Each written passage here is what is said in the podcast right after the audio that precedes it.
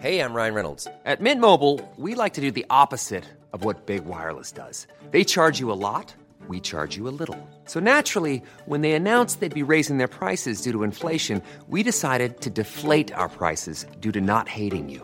That's right. We're cutting the price of Mint Unlimited from $30 a month to just $15 a month. Give it a try at mintmobile.com slash switch. $45 upfront for three months plus taxes and fees. Promo rate for new customers for limited time. Unlimited more than 40 gigabytes per month. Slows. Full terms at mintmobile.com.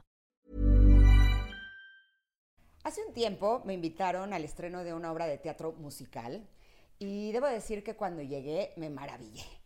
No solo por lo que vi, por lo que escuché, pero también por lo que sentí. Cuando terminó esta obra y compartieron el origen de cómo había surgido, me fui de espaldas y me di cuenta que se puede transformar un corazón roto en arte. Por eso estoy muy feliz de tener este día a los creadores de Siete veces Adiós, Alan, Janet, Vince y Salvador. ¡Bienvenidos! Nunca habíamos dado una entrevista juntos, ¿eh? ¿Es en serio? Sí, somos como un grupo que se separó y hoy se vuelve a reunir. ¡Ay! ¡Qué bonito! Y más con un fin así para hablar de esta obra que me parece que es una, una verdadera joya el hecho de que ustedes hayan logrado hacer eso que hicieron, pero que además el origen sea el haber tenido una experiencia o varias experiencias duras y dolorosas, me parece una, una verdadera maravilla. Me gustaría que para empezar nos contaran ¿Cómo se conocieron? ¿Cómo se reunieron? Porque son un matrimonio profesional. ¿Cómo empezó esa historia de amor? Poliamor. Me puedo levantar. A Janet la conozco por ahí, Ajá. no me puedo levantar, 2005. Ajá.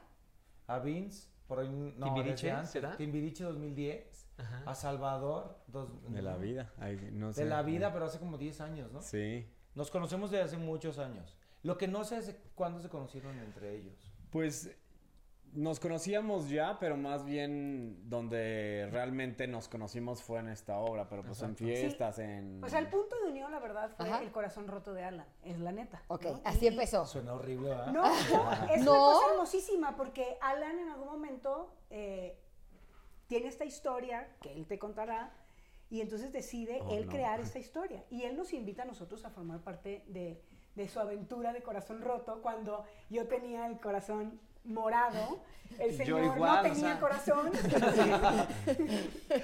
y él estaba feliz. Pero entonces él siempre ha sido... Salvador es nuestro equilibrio, ¿sabes? Ajá. Salvador es, es ese elemento que La nos, bolita del... que nos, que nos equilibra. Porque si no hubiera sido una obra así de... No, si de, si de por sí, o sea, los primeros meses que nos juntábamos era, era vomitar el dolor. Sí. Y sí, sí, Salvador ayudaba en eso. Pero tú, ¿cómo empezaste? Así un día Pues- te despertaste y dijiste... No, o sea, yo tenía la idea de la historia y de, querer hacer un musical desde hace mucho. O sea, de hecho, la idea surgió en el 2010, cuando yo estaba haciendo I Love Romeo y Julieta con Manolo Caro y Eiza. Y estábamos comiendo los tres y yo decía, es que, qué jalada es que Romeo y Julieta sea como la obra por excelencia romántica, cuando estos mocosos tienen 14 años, se conocen tres días y acaban muertos. Ajá. O sea, esto, ¿qué, qué, qué- qué historia de amor ni que nada? Aquí no hay nada de amor, ¿no? ¿Y por qué siempre las chick flicks y las historias de amor terminan cuando en realidad el amor comienza? De, ay, se conocen y entonces tienen unos problemas y ahora están juntos. Y fin, y no, apenas está iniciando la historia de amor. Entonces decía, ¿por qué hay tan pocas historias de amor que nos hablen del amor desde un amor ya desgastado, de lo que representa la decisión del amor, de luchar o incluso la despedida? Y se me empezó a ocurrir esta historia, pero la tenía en mi cabeza. Y yo terminé una relación de siete años que fue muy bonita y como que en ese duelo, ese dolor me, me llevó a la necesidad de decir, bueno, ahora lo que siento es un campo fértil para la creación, necesito hacer esta obra. La obra no es para nada mi historia, pero este, a partir de ese corazón roto yo sentí la necesidad de hacerla en una borrachera le conté a Janet. Luego me encuentro ¿Por a- qué nos ventaneas de esa manera? Ya bueno. decir que nadie toma. la gente Exacto. toma, la gente- Y luego Ya, ¿no? a Vince, un- no me acuerdo si te hablé o no sé Sí, qué, hablaste y me dice, me dice, manito, me, me estoy divorciando. Y yo, como, ¿qué? Aparte yo sí, Vince y su esposa eran para mí como de la pareja perfecta. Yo que se fue a mi casa, llorábamos y llorábamos y yo le leía pedazos de la obra y no podía parar de llorar. Este, y el último irse fue Salvador. Pero a la hora de escribir esta obra empezaron a agarrar pedacitos de cada una de las historias de ustedes o de dónde salió, porque sí parecería que es una historia de la vida real. Ah, No, bueno, el guion lo escribieron Salvador y Alan. Es una historia que, les, que es completamente de ellos y que, como ellos dicen, no es una historia de ellos, ¿no? Eh, sin embargo, es, muy, es muy, muy cañón y creo que es lo que ocurre con Siete veces a Dios y con el público. Es tan honesta la historia Ajá. Que te ves en la historia Sí. varias veces. Sí, sí. A veces eres él, a veces eres ella. y, y lo que pasa es que eh, el, el guion está tan bien escrito, perdón que les eche tomatazos, pero me parece que está muy bonito escrito porque justo tiene esa universalidad de poderse relacionar a cualquier edad, a cualquier situación de vida, porque el amor es universal y entonces de eso habla. Entonces, si tú te fijas, las canciones no, cuentan la historia. Las canciones hacen, hay una, hay una figura eh, retórica que, que, que, que explica cómo, es, cómo hacen esas canciones, pero no me acuerdo cómo se llama. diegética, no diegética. No, eh, que quiere decir que las, las canciones no, amplifican el mensaje que se está contando en la historia. Totalmente. Para mí siempre ha sido como que las escenas suceden y luego hay como un doble clic a esa escena y lo que escuchas es lo que les está pasando adentro de esos personajes. Como Exactamente, que eso. Siento que es un poco como, ok, ya conocí la escena, ahora me voy más adentro de su corazón o de su mente o lo que esté Sí, sucediendo. es como si fuera un narrador omnisciente que está ahí, que está contando la Sí. historia con música. Y en ese sentido, o sea, yo ahí te cuento desde mi parte, porque yo no tuve Ajá. que ver en el guion, desde mi parte eh, en la música que le hicimos los tres, eh, yo sí estaba pasando por un momento terrible, terrible, de- terrible, que no se lo decía ni a mi peor enemigo. Y para mí, si no llega siete veces a Dios, yo me muero, me muero. O sea, es muy injusto decir eso porque tengo un hijo y jamás me moriría, este, antes diría, le echo todos los kilos del mundo por mi hijo, ¿no? Y tú lo sabes. Sí, sí. Pero si no llega siete veces a Dios como un lugar para, para depositar todo mi dolor, me muero. O sea, sí el arte, a mí, yo siempre he dicho que a mí el arte me salva, pero específicamente siete veces a Dios, güey. O sea, yo cada que puedo le vuelvo a hablar a Alan. Alan, gracias. Sí, está muy sí, cañón. Y las canciones, esas canciones sí dicen cosas de mi historia. Lo que pasa es que cuando decimos que tenemos el corazón roto, no es un decir.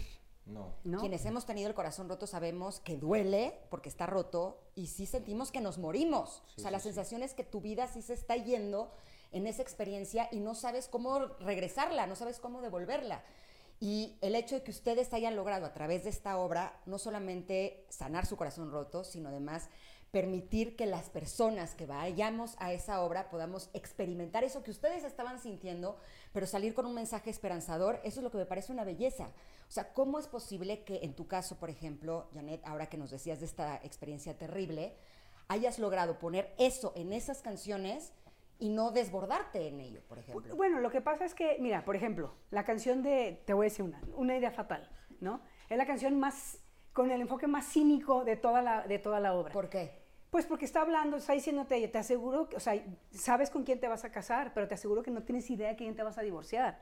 Son cosas muy comunes, Uy, ¿sabes? Eso no es nada común. O sea, es algo que pasa, pero no quiere decir que uno se lo imagina cuando se Exacto. casa. Entonces, ¿No? el- la posibilidad de decirlo, de contarlo ficcionalmente, ¿ficcionalmente existe? Sí. Eh, En ficción. A partir En ficción, ¿Se entiende? te ayuda... Pero suena bien, mira, Te no ay- sé si existe, pero suena bien padre. Exacto.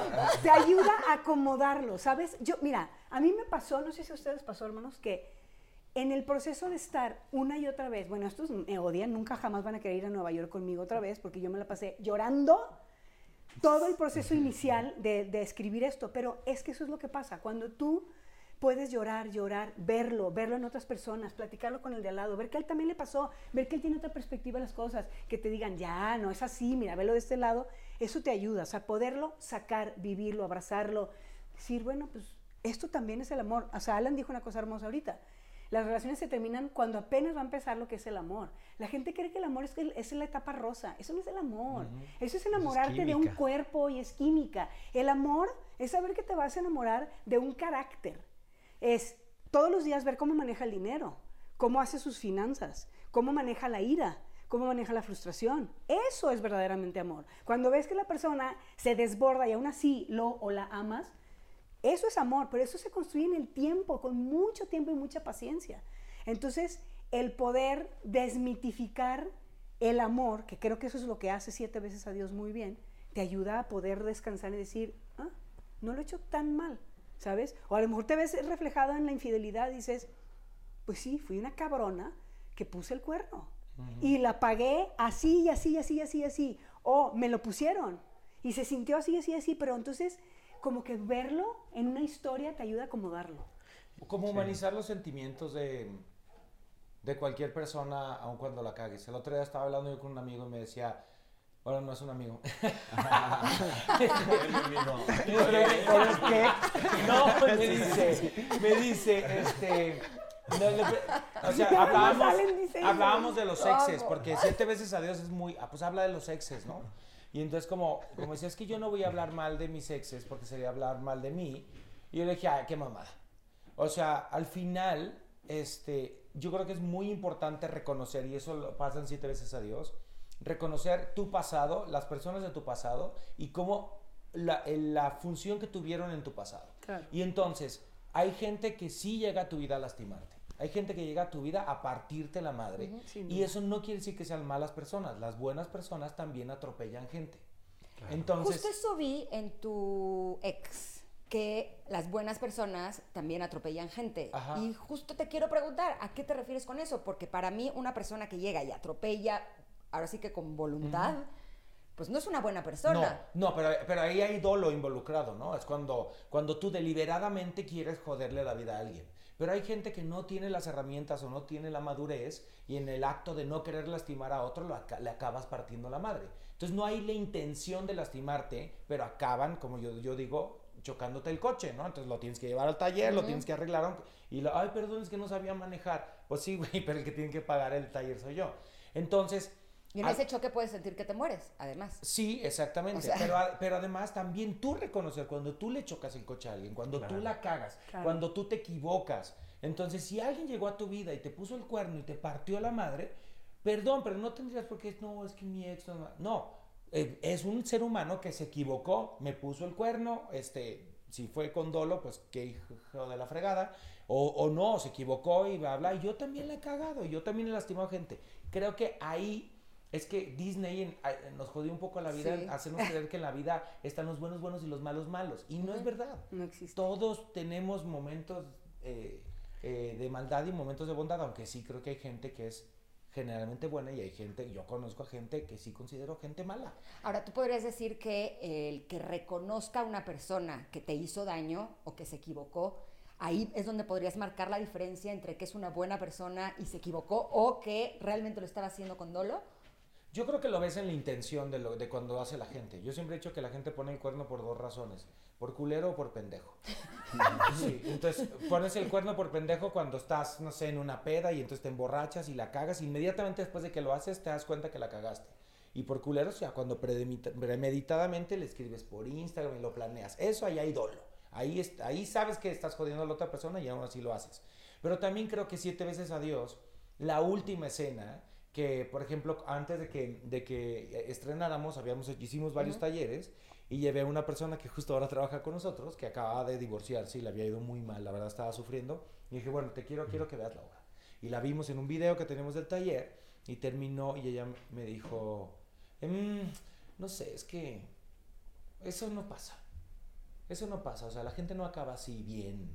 Y yo, ok, o sea, te estás identificando, ya no terminó bien. y la Dije, ok, podemos imaginar que a lo mejor ese- esa escena no sucede en la vida real, a lo mejor es un ideal de cómo deberíamos dejar ir, perdonar, este, seguir con nuestras vidas, porque al final el perdón es para ti. Claro. El perdón es para ti. El otro día me decía, oye, ¿cómo puedes ver a fulanito si te hizo daño? No sé qué. Güey, te juro que me da gusto y al final, este, pues yo estoy tranquilo, o sea, me la paso, no guardo nada, yo tengo mi maleta vacía. Y creo que de eso habla siete veces a Dios, de... Te la pasas viajando por el mundo, ni modo que llevara su maleta llena. Imagínate, no, pero no, uno se lleva los fantasmas, a los viajes se lleva uno sus fantasmas, ¿Sí? sí, todo, ¿no? o sea, no puedes huir de tus fantasmitas, ni en el teatro. Pero sí creo que siete veces a Dios tiene un común denominador, que nosotros usamos el dolor como motor para hacer nuestro trabajo. Para nada siete veces a Dios es como un exorcismo de nuestros propios fantasmas, sino que usamos el dolor, lo que sentíamos, para contar esa historia, pero no es ni nuestra historia. Sí tiene pedacitos de nosotros como cualquier eh, este, obra de arte, voy a decir, aunque suena... Este, Yo lo dije, o sea que tranquilo. Ah, sí, o sea, como cualquier creación. No lo estás diciendo tú. Como cualquier repitiendo. creación, tiene pedacitos de nosotros, pero no es para nada biográfico Este, no, no, no. Y te voy a decir por qué sí es una obra de arte. Porque una obra de arte es aquella expresión que el creador pone sus sentimientos o sus emociones al servicio de quien va a ver o a escuchar esa obra. Sí.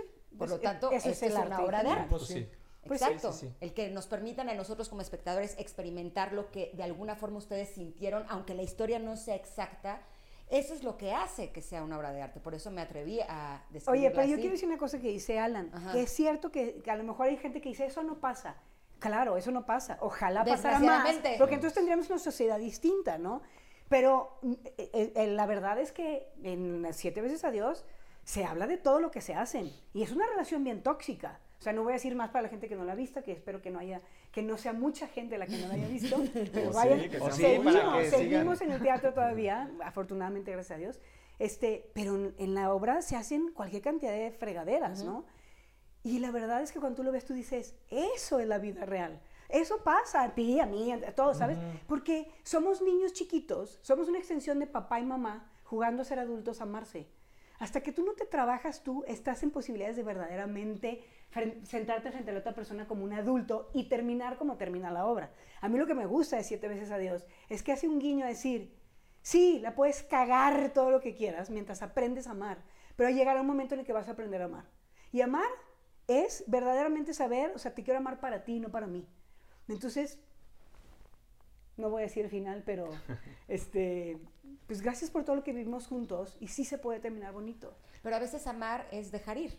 Claro. Sí, claro. Para mí, justamente, es parte del cuestionamiento de siete veces a Dios es eso, es como cómo identificar el momento preciso en el que uno decide dejar ir o uno decide seguir adelante y echarle todos los kilos para reparar lo que haya que reparar, darle la vuelta, crecer y seguir juntos.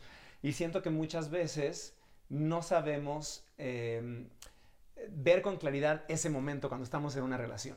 Siempre es esta cosa de no sé si seguir o no seguir y al final uno no toma, a veces no tomas la decisión correcta y es donde empieza a ser un cagadero. Cuando si hubieras dejado ir en el momento oportuno, pues quizá podrías seguir teniendo una relación bella, ya no eh, de manera romántica, pero eh, caminando en, en paralelo. O al ¿no? revés.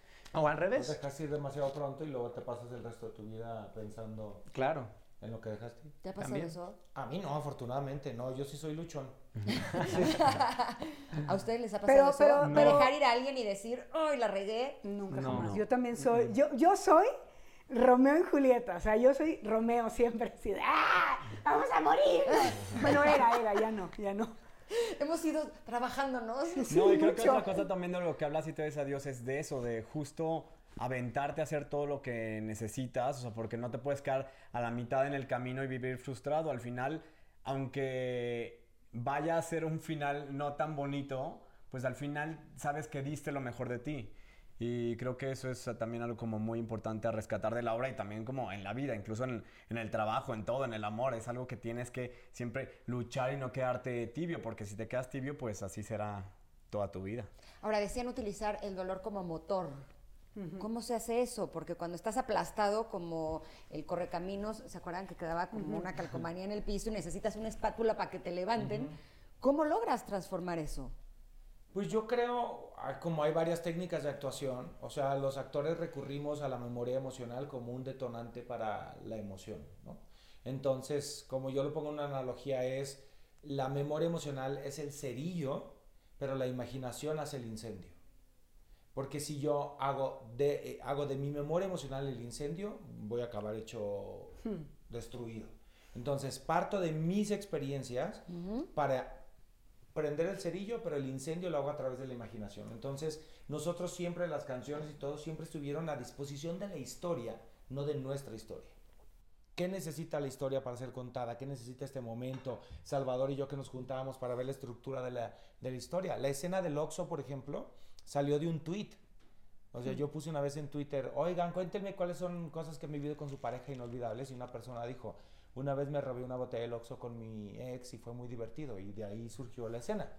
Y entonces, eso parte, la- con la imaginación hacemos todo, pero el motor es nuestra emoción real. Y también creo que es importante, o sea, como reconocer que el amor y el corazón roto no es un evento, es un proceso que se atraviesa y pasas por muchos momentos. De pronto estás feliz, luego quieres mandarlo a la madre, este, después. Eh, como que sí, o sea, vamos atravesando todo eso y nos, nos, tenemos que permitir atravesar esos momentos y la obra también fue eso, o sea, no fue un evento, fue un proceso en el que a lo mejor ellos arrancaron con el corazón roto y después empezaron a sanar en algún momento y luego otro cayó y luego subíamos y pues así es un poco la vida, ¿no? Nada es lineal, entonces creo que también fue parte importante de los tres años y medio en lo que duramos haciendo esta obra. Y finalmente, yo creo que ese es el... No, no quiero decir que la gente no pueda hacer esto, claro que lo pueden hacer, pero ese es como el guiñito de ser artista, o sea, para bien y para mal. Es decir, cuando sientes tanto la vida, pues te vas como, ¿no? O sea, como una avalancha a sentir las cosas buenas y también las malas.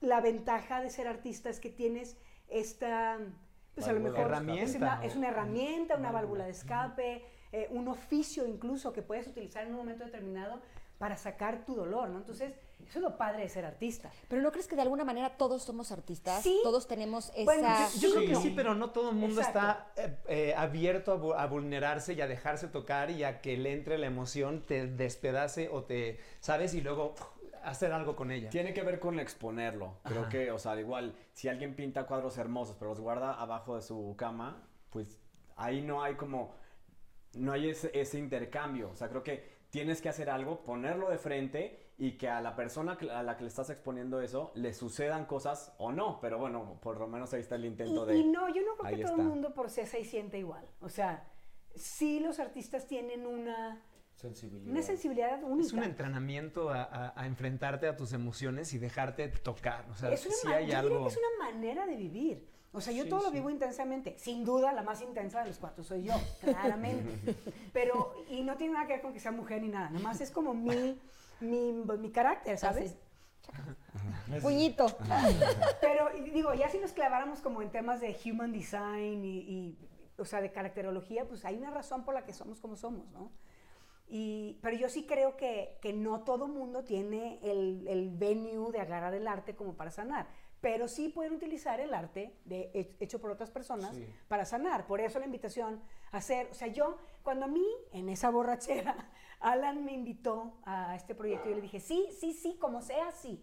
Cuando empecé a conocer el proyecto, dije, me superrayé.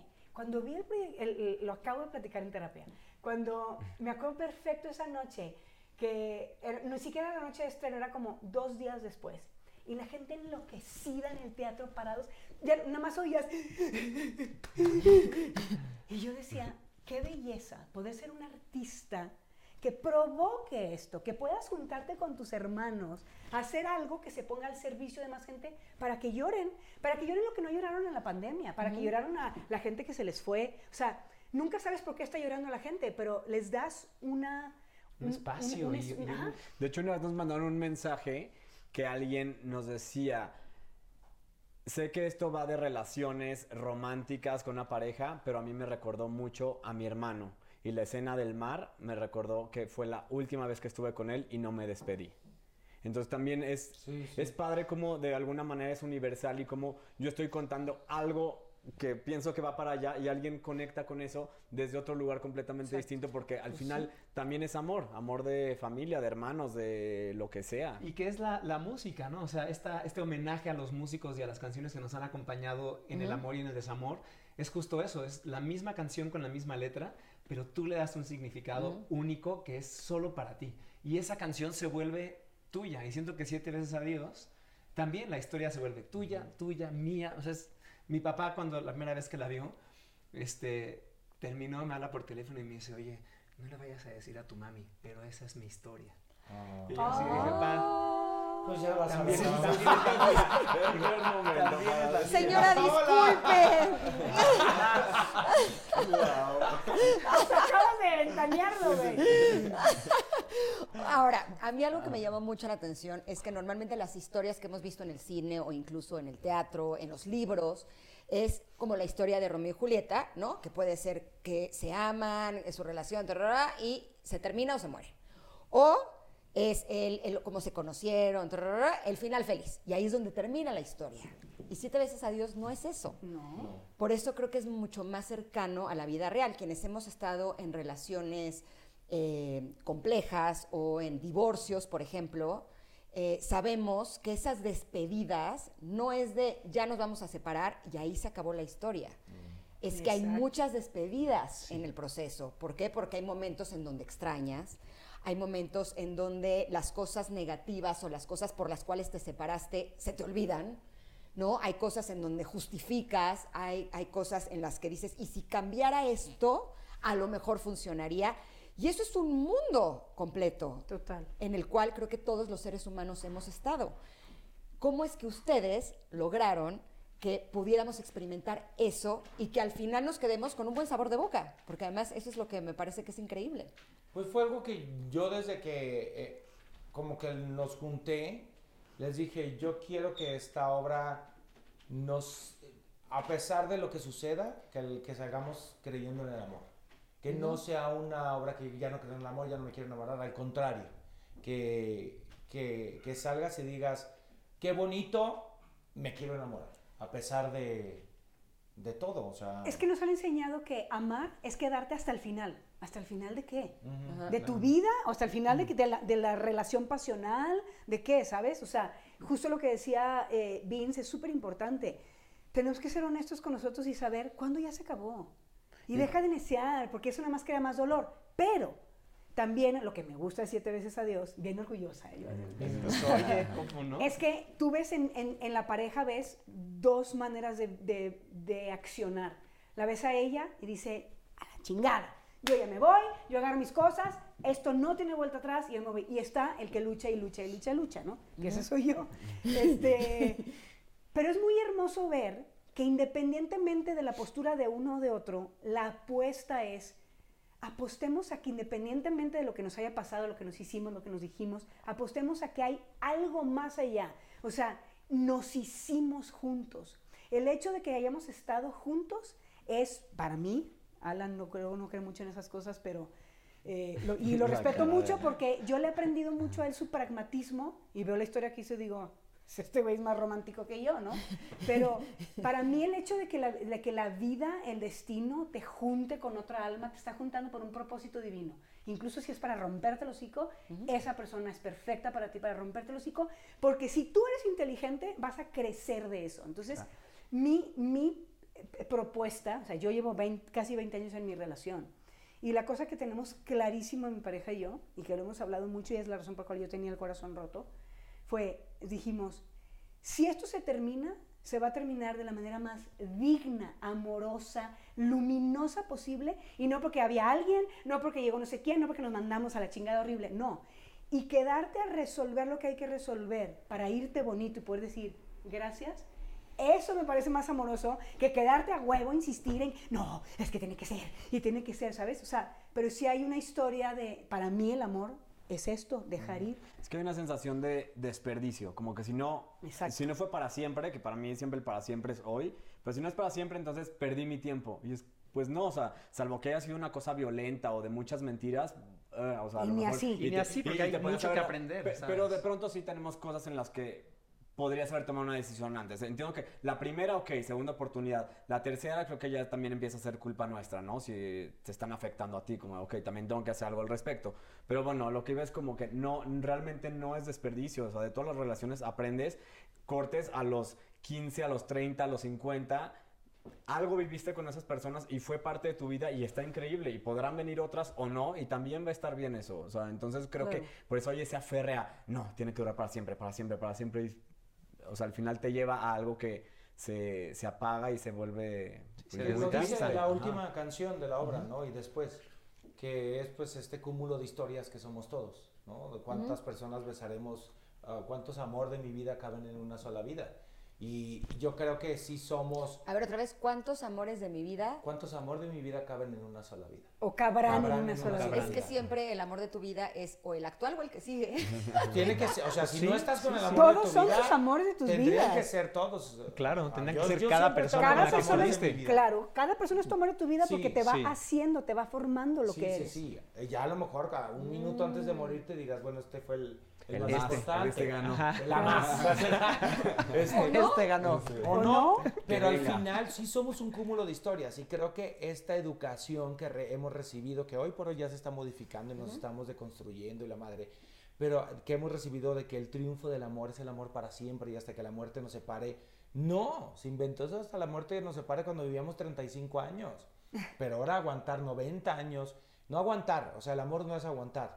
Pero sí creo que somos un cúmulo de historias y qué padre que conozcas a varias personas que formen etapas de, de tu vida bonitas. Y nadie nos enseña, nadie nos enseña a terminar una relación. Ahí es donde ves de qué está hecha la persona, cuál es la madurez de la persona y cuál es su responsabilidad afectiva. Porque al final amar es quitarte todas las capitas, quedar en piel, ¿cómo se dice? En carne viva y darle al otro la oportunidad de matarte. Eso es el amor.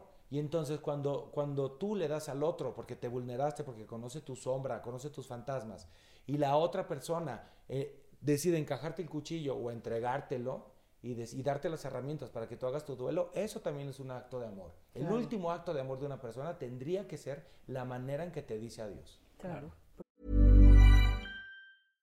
How would you like to look five years younger? In a clinical study, people that had volume added with Juvederm Voluma XC in the cheeks perceived themselves as looking five years younger at six months after treatment. Look younger, feel like you. Add volume for lift and contour in the cheeks with Juvederm Voluma XC. Reverse signs of aging by adding volume to smooth laugh lines with Juvederm Volure XC. For important safety information and to find a licensed specialist, visit juvederm.com. That's J U V E D E R M.com. Not for people with severe allergic reactions, allergies to lidocaine, or the proteins used in Juvederm. Common side effects include injection site redness, swelling, pain, tenderness, firmness, lumps, bumps, bruising, discoloration, or itching. There's a risk of unintentional injection into a blood vessel, which can cause vision abnormalities, blindness, stroke, temporary scabs, or scarring. Talk to a licensed specialist to find out if it's right for you. A lot can happen in three years, like a chatbot may be your new best friend. But what won't change? Needing health insurance. United Healthcare Tri Term Medical Plans, underwritten by Golden Rule Insurance Company, offer flexible, budget friendly coverage that lasts nearly three years in some states. Learn more at uh1.com. Por supuesto. Eso es bellísimo. Me quedé así. Claro. Mi maestra de Tantra dice que en lugar de que en las relaciones estemos hasta que la muerte nos separe, deberíamos estar hasta que la muerte del amor nos separe. Claro. Y en ese momento ya es el momento de que cada quien eh, emprenda su propio camino. Ahora, me hicieron reflexionar sobre qué hubiera pasado, por ejemplo, en mis relaciones personales, mis relaciones de pareja, si al terminar hubiéramos terminado amorosamente. ¿Qué hubiera pasado? Tú dinos. hubiera pasado? ¿Qué hubiera pasado? Esa es una muy buena pregunta. O sea, y más, sí cuan- creo más que- cuando hay hijos. O sea, cuando hay hijos de por medio, digo, yo sí lo pienso mucho, yo digo, tu relación de pareja termina, pero toda la vida va a ser el papá de tus hijos o la mamá de tus hijos, Ajá. ¿sabes? Entonces, ahí, justo en esto, o sea, la- tú conoces mucho mejor a una persona por cómo se va que por cómo llegó. Sí, sí. Y entonces, cuando la persona, tú puedes tener las broncas que sea con tu pareja, pero si tú no sabes priorizar, que toda la vida vas a tener que ver a esa pareja porque hay unos chiquitos de por medio y te, y te das con, hasta con la cacerola, güey. De, ahí, de ahí para adelante todas tus relaciones van a tener un fantasma espantoso. En cambio, si tú empiezas a construir con dignidad y reconoces la dignidad del otro ser humano, y esto va para hombres o para mujeres. Mira que yo he visto unas mujeres, hijas de la fregada, porque dicen, es que nada más los hombres son cañones. No, no, no. somos humanos. Somos, somos canijas también nosotros. Y deberíamos de pensar, este es el último regalo de amor que te voy a dar. ¿Cómo te regalo que te vayas en grandeza y en amplitud y en gratitud de lo que vivimos, haya durado 20 años, 5 años o 6 meses? Y tampoco tiene que ser inmediato. Eso o sea, puede, puede pasar un año, pueden pasar cinco años y los 20 caen Sí, en diferentes como momentos. dices, es un los proceso. duelos, ajá. Sí. Es un proceso, pero sí, sí, o sea, al principio cuando sucede todo, sí sabes quién tiene la madurez, la madurez para dejar ir bien. O sea, o como para darte las herramientas y eso. Al final yo creo que siete veces a Dios y lo que hace la ficción en general, que a mí me gusta mucho cuando veo ahora las nuevas series y películas que digo, ok, a lo mejor eh, están como en un mundo que no existe, pero también nos enseñan un poco a amar, nos enseñan un poco a cómo deberían de ser las cosas y uno lo toma también como ejemplo y dice, ah, no es fácil, lo que dice Janet no es fácil, o sea, separarte de alguien, sobre todo cuando fue algo tóxico, cuando hubo violencia, cuando, cuando hubo traición, es muy difícil porque el amor aprieta botoncitos que te sacan los monstruos que no conocías.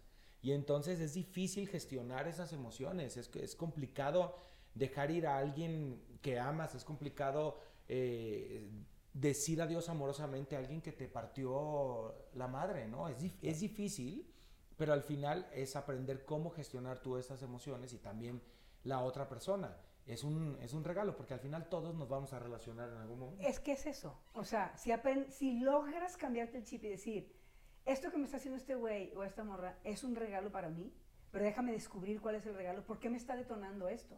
Porque la persona que está enfrente de ti es perfecta para ti. O sea, no hay, para mí, en mi sistema de creencias, No hay error. No hay error.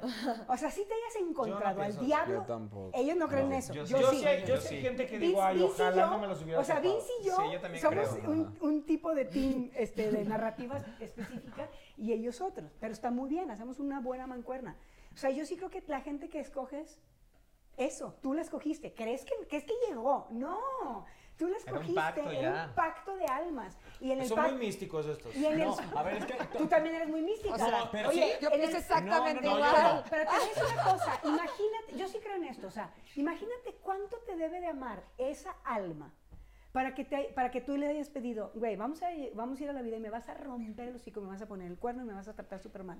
Imagínate el amor que se requiere que esa alma te diga, órale, lo voy a hacer porque quiero tu Va, crecimiento. va, va. Sobre Va, todo va, te va, voy a decir va. por qué. Porque esa alma está tomando la decisión de a ti romperte en la cara para que tú crezcas. Claro, y se queda y él con... tener que vivir Es sabiendo lo que te hizo. ¿Te das Ay, cuenta? no, Ve- no, ve- no, mira, ve- no, no, no. no, yo estoy Ay, contigo. no es cualquier Yo cosa. estoy No, contigo, no, claro no, que no. sí. Imagínate Oye, vivir- pero, pero uno podría vivir sin que le partan la madre a uno. Todo, No, tiene- no, todo tiene está- de está todo vas a aprender, o sea, sí vas a aprender de todo, pero creo que también podemos decidir no. O sea, No, también- bueno. o sea, haber ahorrado esos madrazos, claro. Sí, o sea, Mira, creo yo no voy a decir nada. A, a partir de este momento de nuestras vidas, quizá podemos empezar a ahorrarnos porque tienes Exacto, otra experiencia, otro Exacto. conocimiento. Entonces vas como, como sabes, como ajustando las velas y ya tienes un bagaje que te da ese chance. Sí, pero antes. Te voy a hacer una pregunta. ¿Tú crees ¿no? que si no hubieras tenido esas experiencias tan duras y dolorosas que ahora dices que ojalá mejor te las hubieras ahorrado,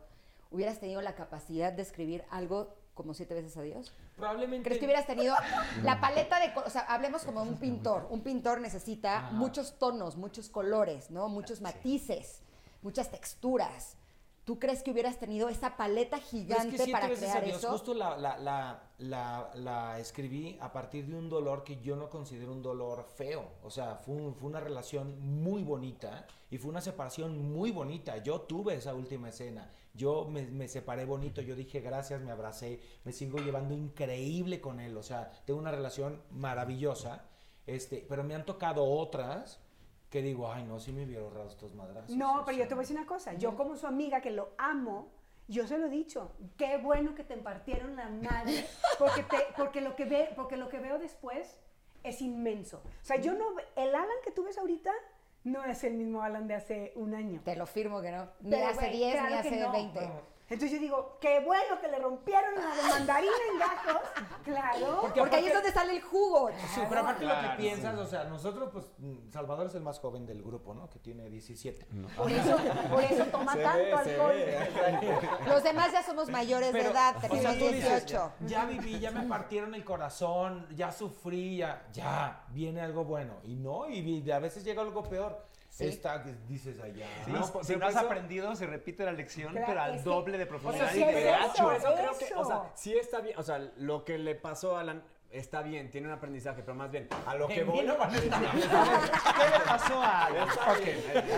No, O pero- sea, él sí está perfecto. historia. Pero si, si te pasa dos, tres, cuatro veces, digo, ya no, tu alma Pues eres también. que- tú. no, por eso. Más bien tienes que ser un poquito inteligente y vas acotando un poquito. Entonces ya, la primera, te- si llegas hoy y te me hace un golpe, oye, perdón, Sí. fue sin Ah, querer, claro. te voy a perdonar. La segunda voy a dudar. La tercera voy a decir, oye, el problema es mío, es lo que se hace rato. Sí, o sea, sí, Pero, ahí está- pero estás aprendiendo. Estás por eso, aprendiendo. entonces más bien no, no es de que todas las almas que lleguen van a estar bien, o sea, tienes que O sea, tomar una Si, decisión. si hay tú. un patrón, hay que tener cuidado. Yo la verdad en mis relaciones nunca he tenido un patrón que yo sepa identificar, ni mi terapeuta tampoco, como que han sido golpes, o sea, en uno me dieron un golpe acá, en otro me dieron otro en el estómago. Como Ya se que tú empiezan a dices, ya, repetir. ya sé cómo esquivar los golpes de cabeza y el otro. Y tómala. Claro, pues la vida te hace de golpes. Dices, puta, ya había aprendido a hacer así. Eh, sí, eso Ok, pasa. entonces cuando te voy a hacer una pregunta importante. ¿Qué crees que es lo que te faltaba aprender? Muy buena. Bueno, o Gracias, sea, yo sí, a ver, sí. ojo. Yo Así, no soy y luego te místico. vamos a cobrar la consulta, ¿eh? O sea, yo no soy místico de creer que las personas llegan por un pacto del destino, no sé qué. Pero también entiendo, y me pasó con mi última relación, que fue una relación muy bonita hasta que terminó y él lo hizo todo mal y me fui al hoyo, que dije, ok, abrazo esta lección de vida, esto es lo que me toca vivir, que tengo que aprender de esto, porque de esta voy a salir, o sea, no me voy a ir al hoyo. Pero porque tienes dos opciones, o te vas al hoyo o resucitas. Entonces yo escogí la segunda. Pero ¿Y tampoco... qué fue lo que aprendiste? Pues sí aprendí, o sea, aprendí muchas cosas. Ay, ay, yo voy. El reconocimiento de la otredad, también creo que nuestro trabajo. O sea, él era muy joven. no, el reconocimiento de la otredad es decir, de, de entender No, que de la, la otra persona. otredad. De la ot- Ah, otredad. otra edad. Otra Ok, edad. ok. Ah, o sea, de, de- sí, la otredad, que es entender que la otra persona es un humano entero, completo, con necesidades, una vida, eh, o sea, que es un individuo eh, y que nosotros tenemos un trabajo un poco atípico y que a veces nuestras parejas pues tienen que entender que si vas a un evento, este, que vas a un evento, a lo mejor todo el mundo se está con Janet y se vuelve el centro de atención y a veces te olvidas de tu pareja como entender cómo acomodar a tu pareja en esa dinámica que no vive toda la gente. Entonces eso es lo que he estado aprendiendo. O sea, ¿tú crees que es más difícil tener una relación con las personas que nos dedicamos a los medios de comunicación? No lo sé. ¿O crees que solamente es lo que creen esas No, personas? no es difícil, Creo que depende de la persona. Los tiempos son Sí. complicados, o sea, sí- sin, duda, sin duda sí es un... O sea, O No, sea, yo no puedo entender, por ejemplo, un médico, ¿no? O sea, las personas que se dedican Llamada a la 3 de la mañana. O sea, esas cosas no son, podría. para mí es como no negociable, digo, puta. Y entonces hay gente que no entiende cómo un artista, pues, el sábado tiene función y no puede ir a la boda de tu primo. No, pero nada, para ahí. Pues entonces no te metas con un artista. O sea, eso es como de matemáticas básicas. Sí, pero- Yo más bien creo que no tiene que ver con la profesión, tiene que ver con la madurez de la persona. O sea, ahí pero- también entra que si tú eres artista y estás acostumbrado a que todo el mundo te vea, te diga que tú escojas, pues qué, qué seguridad estás dando a tu pareja, ¿no? También dónde está tu narcisismo, dónde está parado tu, El ego. El tu aprendizaje ego, también ¿no? es para ti, como decía, Claro. como aprender a, a- a acomodar a tu pareja en esas situaciones, cómo darle su lugar, cómo, eh, sí, cómo moverse en equipo en cada una de las situaciones que uno enfrenta. Si uno aprende. Y en Hopefully. veces. Hopefully, porque si no, Sí, o sea, nos llegan cartas muy bonitas, o sea, de gente que va al teatro con sus exes, que, de gente que va al teatro con sus dates, de gente que va al teatro con su pareja, y eso me parece muy bonito, que, el, que, que la obra les sirva como, a lo mejor para tener esa conversación que hace mucho no tienen, a lo mejor para decirse adiós o para decir, hay que aventarnos, hay que luchar por esto. Incluso tú solo, yo, yo misma lo he dicho, te puedes ir tú solo y te puedes ir dando cuenta cómo cambia tu visión cuando estás enfrascado en una historia de, a huevo, porque yo, tengo la, yo tenía la razón, porque entonces me puso el cuerno, entonces yo le tenía que hacer, a cuando ya le empiezas a bajar y empiezas a ver otra perspectiva de la vida que nos ha pasado, y lo hemos platicado, yo digo, te lo juro, hace como dos meses fui y me senté en el teatro otra vez a ver la historia y dije, "Ah, eso no lo había visto. No lo había visto, no lo había podido ver porque, porque mi cabeza no me daba para ver eso, ¿sabes? Y creo que como eso pasa lo mismo en la vida, o sea, vas teniendo relaciones que te van enseñando cosas nuevas y distintas que no has visto de ti, que no has visto de la vida, que no has visto de maneras diferentes de amar y de ponerte, ¿no? Dicen que cuando llegaron las tres carabelas no las podían ver, ni siquiera con los ojos, porque en sus referentes no existía esa Claro. posibilidad. Claro, Eso- que lo que vieron fue un movimiento en el agua distinto, Eso. ¿Cuántas también- veces nos pasa eso en nuestras relaciones? Que no lo lo- tenemos considerado y entonces no lo vemos. Y después dices, pero es que ¿cómo no lo vi? Qué tonta o qué tonto fui. Dices, no. Era tan claro. Ajá, Hoy es era claro. obvio. Pero, Pero en ese momento... pero ya abriste esa, ya tienes esa tarjeta más en tu, en tu haber de, de tar- de tarjetas, que antes no tenías, antes no podías ver el color naranja, pone tú. Ahora ya lo puedes ver. Gracias a que me rompieron la madre, puedo ver el color naranja. Ah, no, yo me hice daltónico. Y también esa es nuestra responsabi- responsabilidad, hablando de, de hacer, esto, o sea, de ponerlo en arte, nos guste o no nos, les guste o no les guste a los que vayan. Creo que como escritor, como actor, tienes que recopilar, entender un poquito el mundo y simplificarlo para alguien que no tiene el tiempo de hacer todo ese research y ponerse a buscar y entender, diga, ah, claro, así puedo resolver las cosas. O eso soy yo. O sea, creo que ahí está parte de nuestra, ahí es parte de nuestro trabajo como artistas, sintetizarlo y ponerlo en... Para que nosotros Ponerlo claro y- para- Para mí era sí, muy exacto. importante que siete veces a Dios provocara cosas. De hecho, cuando empezamos la obra que teníamos, yo decía, por favor no digan a la gente si va a llorar, si va a reír, no le digan a la gente lo que va a sentir, porque al final vemos lo que somos, ¿no? Entonces yo queremos que sientan cosas, pero cada quien sentirá de acuerdo a su a lo que ha vivido, a lo que en el momento en el que está.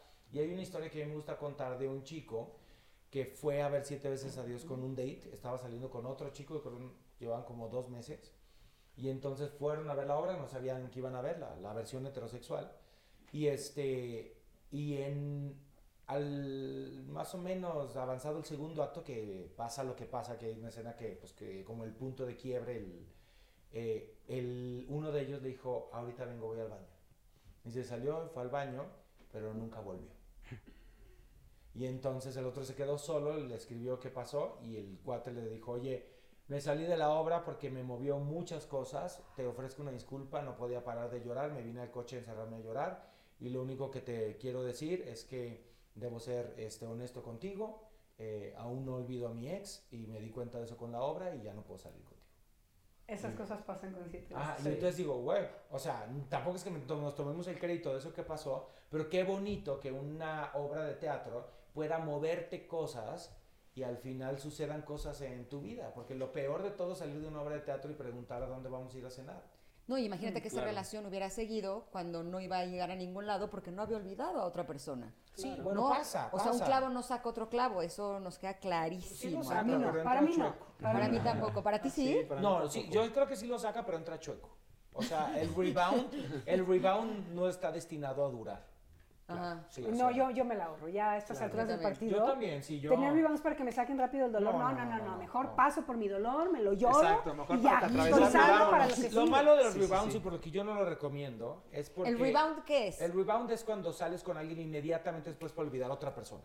Y, y ¿cómo se le dice en español? Sobre todo si eres narcisista y El necesitas un... que saca otro clavo. Oye, Sí, sí, sobre claro. todo si eres narcisista y necesitas un lugar para vivir, rapidito encuentras a alguien sí, con sí. quien andar. O sea, Híjole, de narcisistas. El Vamos a tener un capítulo especial. Pero sabes que De Puedo mandar ciertas pero- personas. Es, o sea, van a ver. corazón roto, o sea, porque nos dimos también a la tarea de investigar eso, ¿no? Como de que, que era el un corazón- que- poquito, ¿no? que era el corazón roto y de pronto necesitas dopamina Sí. y la puedes conseguir en drogas, que estaría fatal porque te va a generar otro vicio, pero la puedes conseguir en el ejercicio, conociendo otras personas y tal, y más bien tener cero expectativa de esa persona, pero de que te genera algo para salir de esa sensación de abstinencia, porque Sí. es lo que realmente le pasa a un corazón roto. Hay una abstinencia de muchos químicos que van corriendo y de repente dejan de existir y es como... "Ah". Sí, Claro, pero tengo dos cosas que decir del rebound o de A ver. relación de rebote.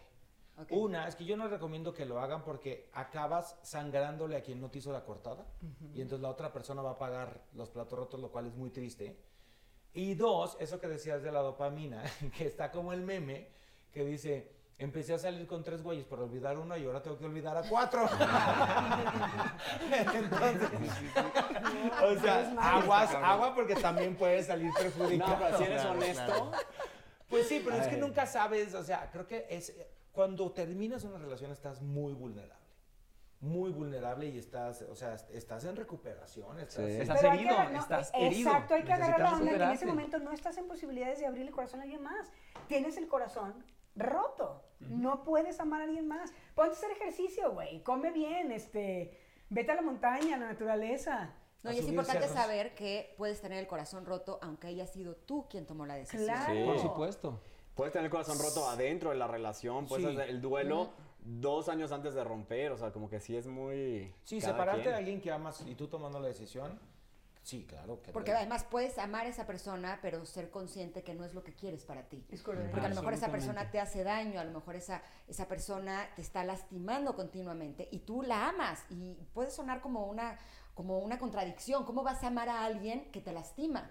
Pero tenemos todos momentos en nuestra vida en donde nuestro amor propio, nuestra autoestima, nuestras circunstancias han estado disminuidas a tal grado que amamos a ese ser que nos está lastimando continuamente. Pero Pero que habrá que hasta que llega un no. punto en donde quiere, o sea, necesitas poner ese Ni límite siquiera y te tiene que duele. lastimar, porque eso, eh, o sea, si así te está doliendo y te quedas, tienes que estar muy burro para quedarte en un lugar donde te está doliendo. Aunque, Nunca te has quedado en un lugar donde te está doliendo. eh, ahí te va lo que yo te voy a decir.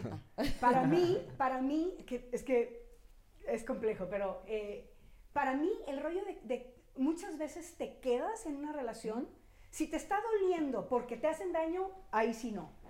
Pero te puedes quedar y te puede estar doliendo mucho porque sabes que tu proyecto de vida ya no empata con ese proyecto de vida.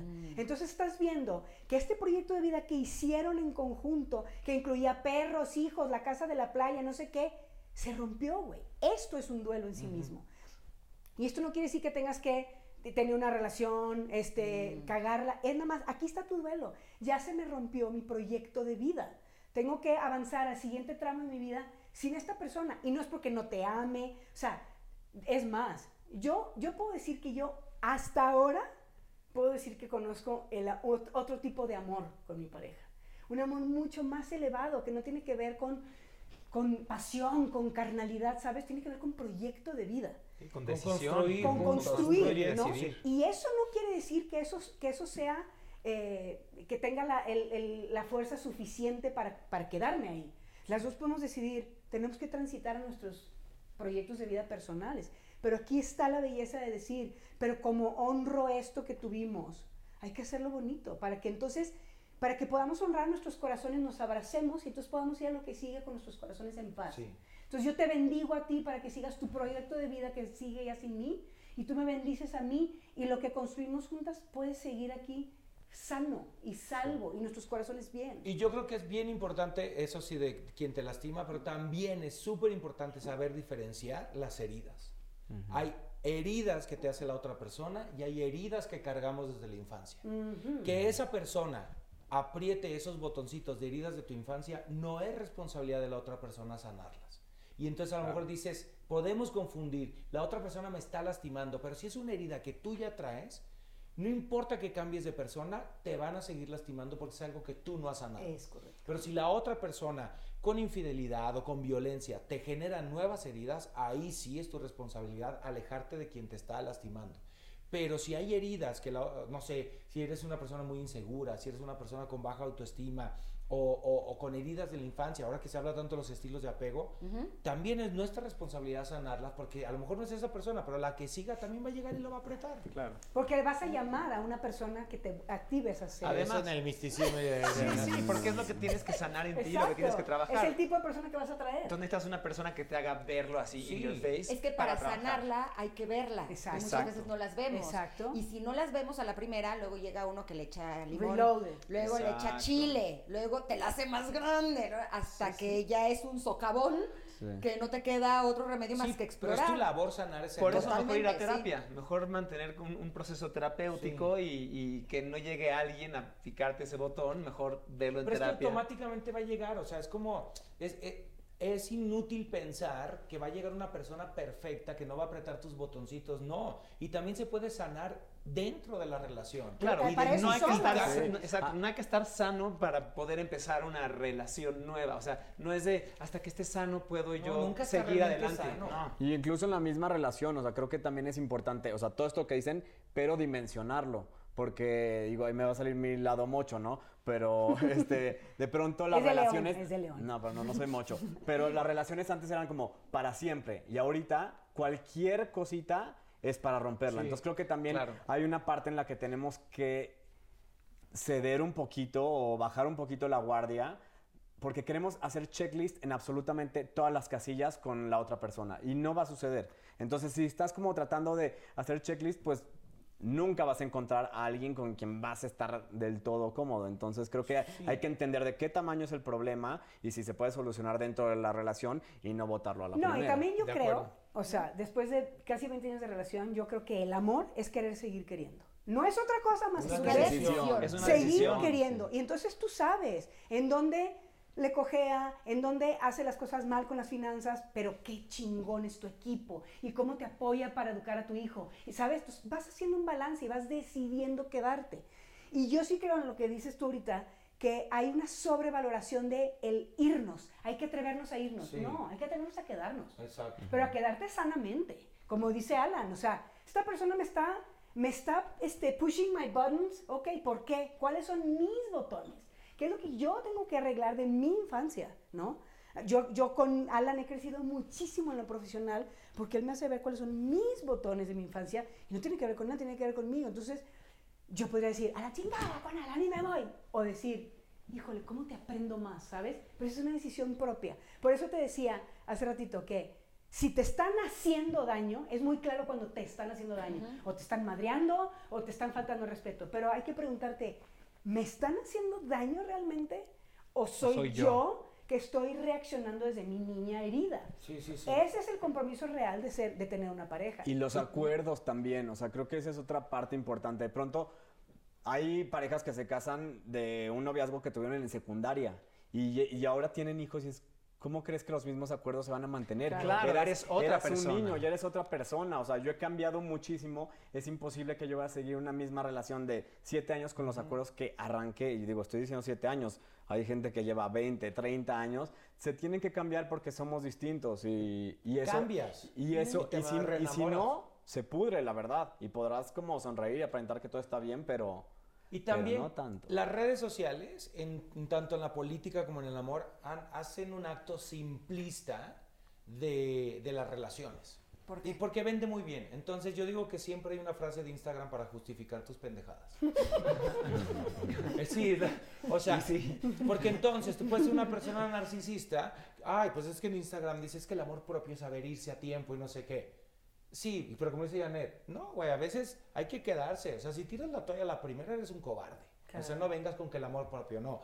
Porque entonces no tienes el valor para luchar y para, para trabajar lo que hay que trabajar.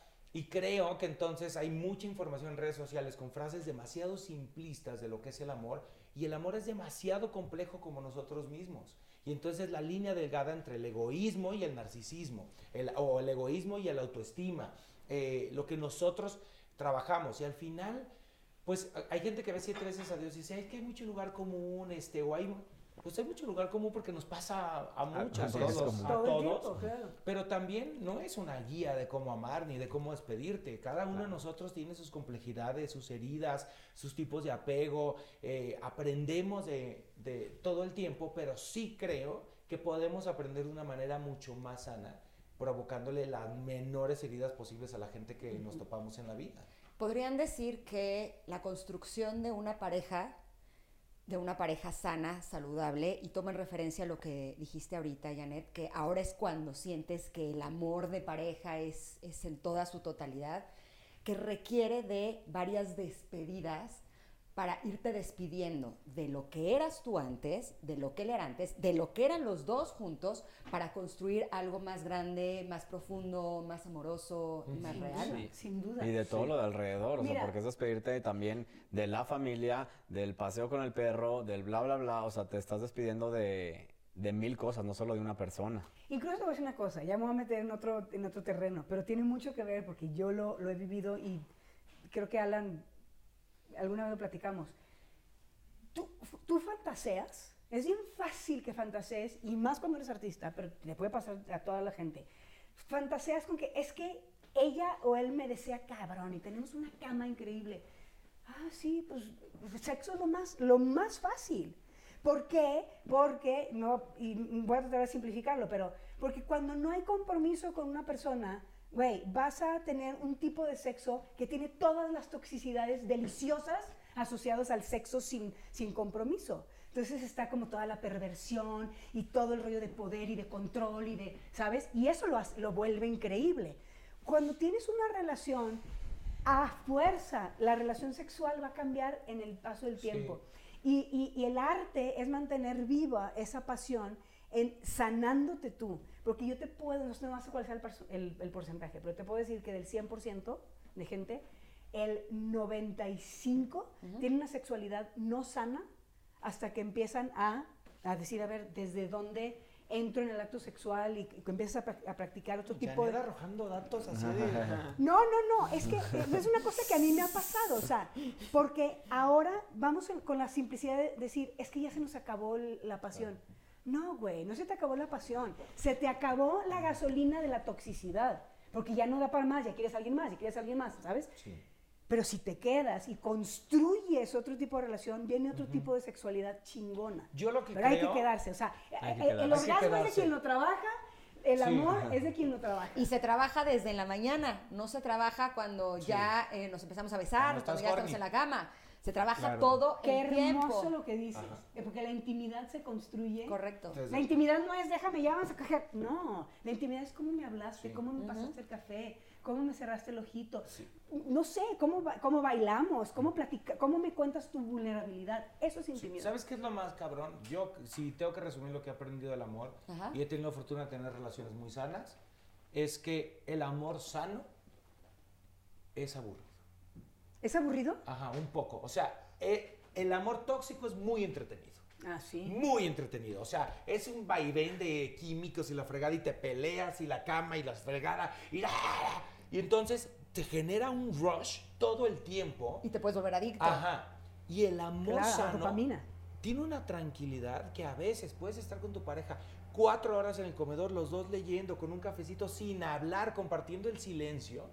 Eso es el amor sano. Para Y mí, hay gente para mí que no es dice, aburrido eso. Ah, bueno, pero a, a eso voy. Pero sí, es sí, que sería entiendo como la- la comparar lo divertido de subirte a la montaña rusa o estar escuchando una pieza de música clásica. Pero no todo el tiempo hay que hacer cosas, no todo el tiempo es entretenido. Hay veces que, que puedes estar viendo el atardecer así nomás tranquilo. Y dices, Eso es lo que O cada quien, o sea, no sé, dentro de la casa, tú estás en el cuarto leyendo, tu pareja está en el comedor haciendo lo suyo y puedes durar así cuatro, cinco horas del día, sabes, cada quien en lo suyo. Y ahí está el compartir el, y el espacio, daño el que hacen las aplicaciones hoy en, hoy en día, que nos han hecho creer que hay un... Eso no existía, o sea, nuestro cerebro no está diseñado para eso, o sea, estamos diseñados para convivir con 120 personas máximo en Y nuestra ya. vida. Y Sí, entonces, palabras de Yuval Noah Harari, ¿no? Y entonces, este, Sí, hoy por hoy, bajas una aplicación donde tienes miles de personas como un catálogo, como si O fuera sea, un dices las de citas. Sí, las de cita, como un catálogo a tu disposición. Entonces tu cerebro es como de, siempre piensas que va a haber alguien mejor que con quien estás. No, y va a haber alguien mejor y yo me merezco algo mejor y el príncipe azul o la princesa, la reina, una más guapa, una más joven, una este, más aventada, un güey con más dinero, un güey con mejor trabajo. Siempre hay algo que según tú es mejor. Pero poca gente se toma la molestia de decir, ¿y quién soy yo? ¿Qué ofrezco? Creemos que merecemos todo, pero no trabajamos en lo que nosotros tenemos para ofrecer. Eso. Tienes que ser primero tú la Ajá. mejor pareja posible para que entonces llegue la mejor pareja posible para ti. Ser tú lo que quieres atraer. Exacto. Pues sí. Porque entonces atraes eso, no estás persiguiendo a alguien que tú quieras construir, no. Atraes naturalmente quien está vibrando en tu misma frecuencia. No tienes que creer en eso. Tampoco. No, No, pero sí creo. Sí atraes a alguien que no va a rellenar huecos. Eso. Pero también creo, y eso ya es otro tema, Ingrid, tú me dirás, porque muchas de mis amigas que son actrices o que les va muy bien, sí creo que vivimos en una sociedad donde una mujer exitosa es muy complejo para ella encontrar pareja. También tenemos un capítulo especial. Ah, sí siento que es... no es que yo te diga. Hay, hay una complejidad en eso, o sea, en, esta, en esta sociedad machista en la que vivimos, en la que el, el hombre tiene que ser el proveedor, la, la mujer la ama de casa, en la que sí es, sí es complicado. Bueno, pero ya vi que ya nos están diciendo que falta un minuto. Y nada más quiero decir una cosa relacionada con lo que estaba diciendo Alan. Y que además creo que cierra bonito. Ay, qué tal. Yo ya quiero cerrar. No, ¡Vas! ¡Y así! ¡Llégale! Alguna vez leí, que, no sé si era eh, filosofía budista o qué, pero una vez leí que hay tres parejas en tu vida. Tres como momentos de highlight. Tu primera pareja, que es la que, porque la que- con la que empiezas, te estrenas, ¿no? Luego Te la segunda. estrenas. Sí, te estrenas en el amor, en el sexo y todo. La segunda es esta de la que hablaba de La tóxica. que tú dices, es el amor de mi vida, porque no sabes. Esa no es el amor de tu vida. Y luego viene la tercera pareja, que es la pareja que te da calma, con quien puedes estar en paz. Que no son estos altibajos, sino que realmente te permite ser la mejor versión de ti misma. Y yo creo que es, eso es a lo que al menos yo... eh, Espero que suceda. No, no, lo- yo siento que es lo que yo estoy construyendo con las decisiones que estoy tomando ahorita. Y te voy a decir una cosa. Yo le agregaría que en el Inter, o sea, la 2, puede ser multiplicada Ah, por varias sí. veces. O sea, Sí, puede ser el primero o la primera, en el inter varios, así, en lo que aprendes. Porque es muy adictivo, eso es lo que dice Alan. O sea, Ah, no, yo digo adictivo. una. Pero hay gente que está de una. De- tienen en derecho a tener una relación tóxica en su vida. Ya dos, ya tienen problemas. Alan Tres, ha tenido como tres, o sea que no. No, yo solo tengo una relación tóxica en mi vida, aprendí, dije, a la chingada. Este, sí, sí, sí. Yo no me estoy haciendo mis cuentitas Sí, y yo ya. también, Yo así creo de que ahí se ven muchachos, así. Ahí les dejo. No, solo una, solo una. Sí, sí, sí. Digamos que habemos algunos seres humanos que somos un poco más necios. Bueno, con la Exacto. última aprendí Somos la- optimistas y esperanzadoras y creemos que esa relación tóxica se va a convertir en algo mejor hasta que realmente aprendemos Que y no. Hasta que llegamos aprendes. a un lugar así. Claro. Es un lugar tranquilo, un lugar de amor, de paz, de, De cuidado, de eso, de- comprensión, de ternura, de Eso. vulnerabilidad. Sí, pero yo también aprendí con mi última relación que la toxicidad también puede ser silenciosa.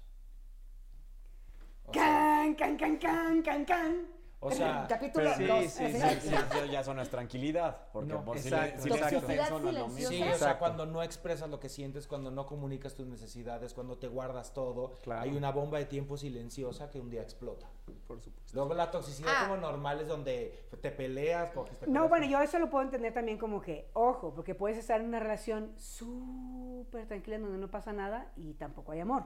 es, es- es la comodidad de, ah, pues aquí estoy cómoda, ¿sabes? Pero bueno, yo creo que eso, eso es lo Cuando la hablaba, complejidad cuando hablaba, por Sí. ejemplo, de la vulnerabilidad, es que para que sea una relación sana, tiene que haber momentos de vulnerabilidad. Muchos, muchos. Y ahí pasan muchas cosas. No quiere decir que no pase nada. Lo que pasa es que eso no quiere decir que si yo sé cuál es tu vulnerabilidad, yo voy a atacar tu vulnerabilidad.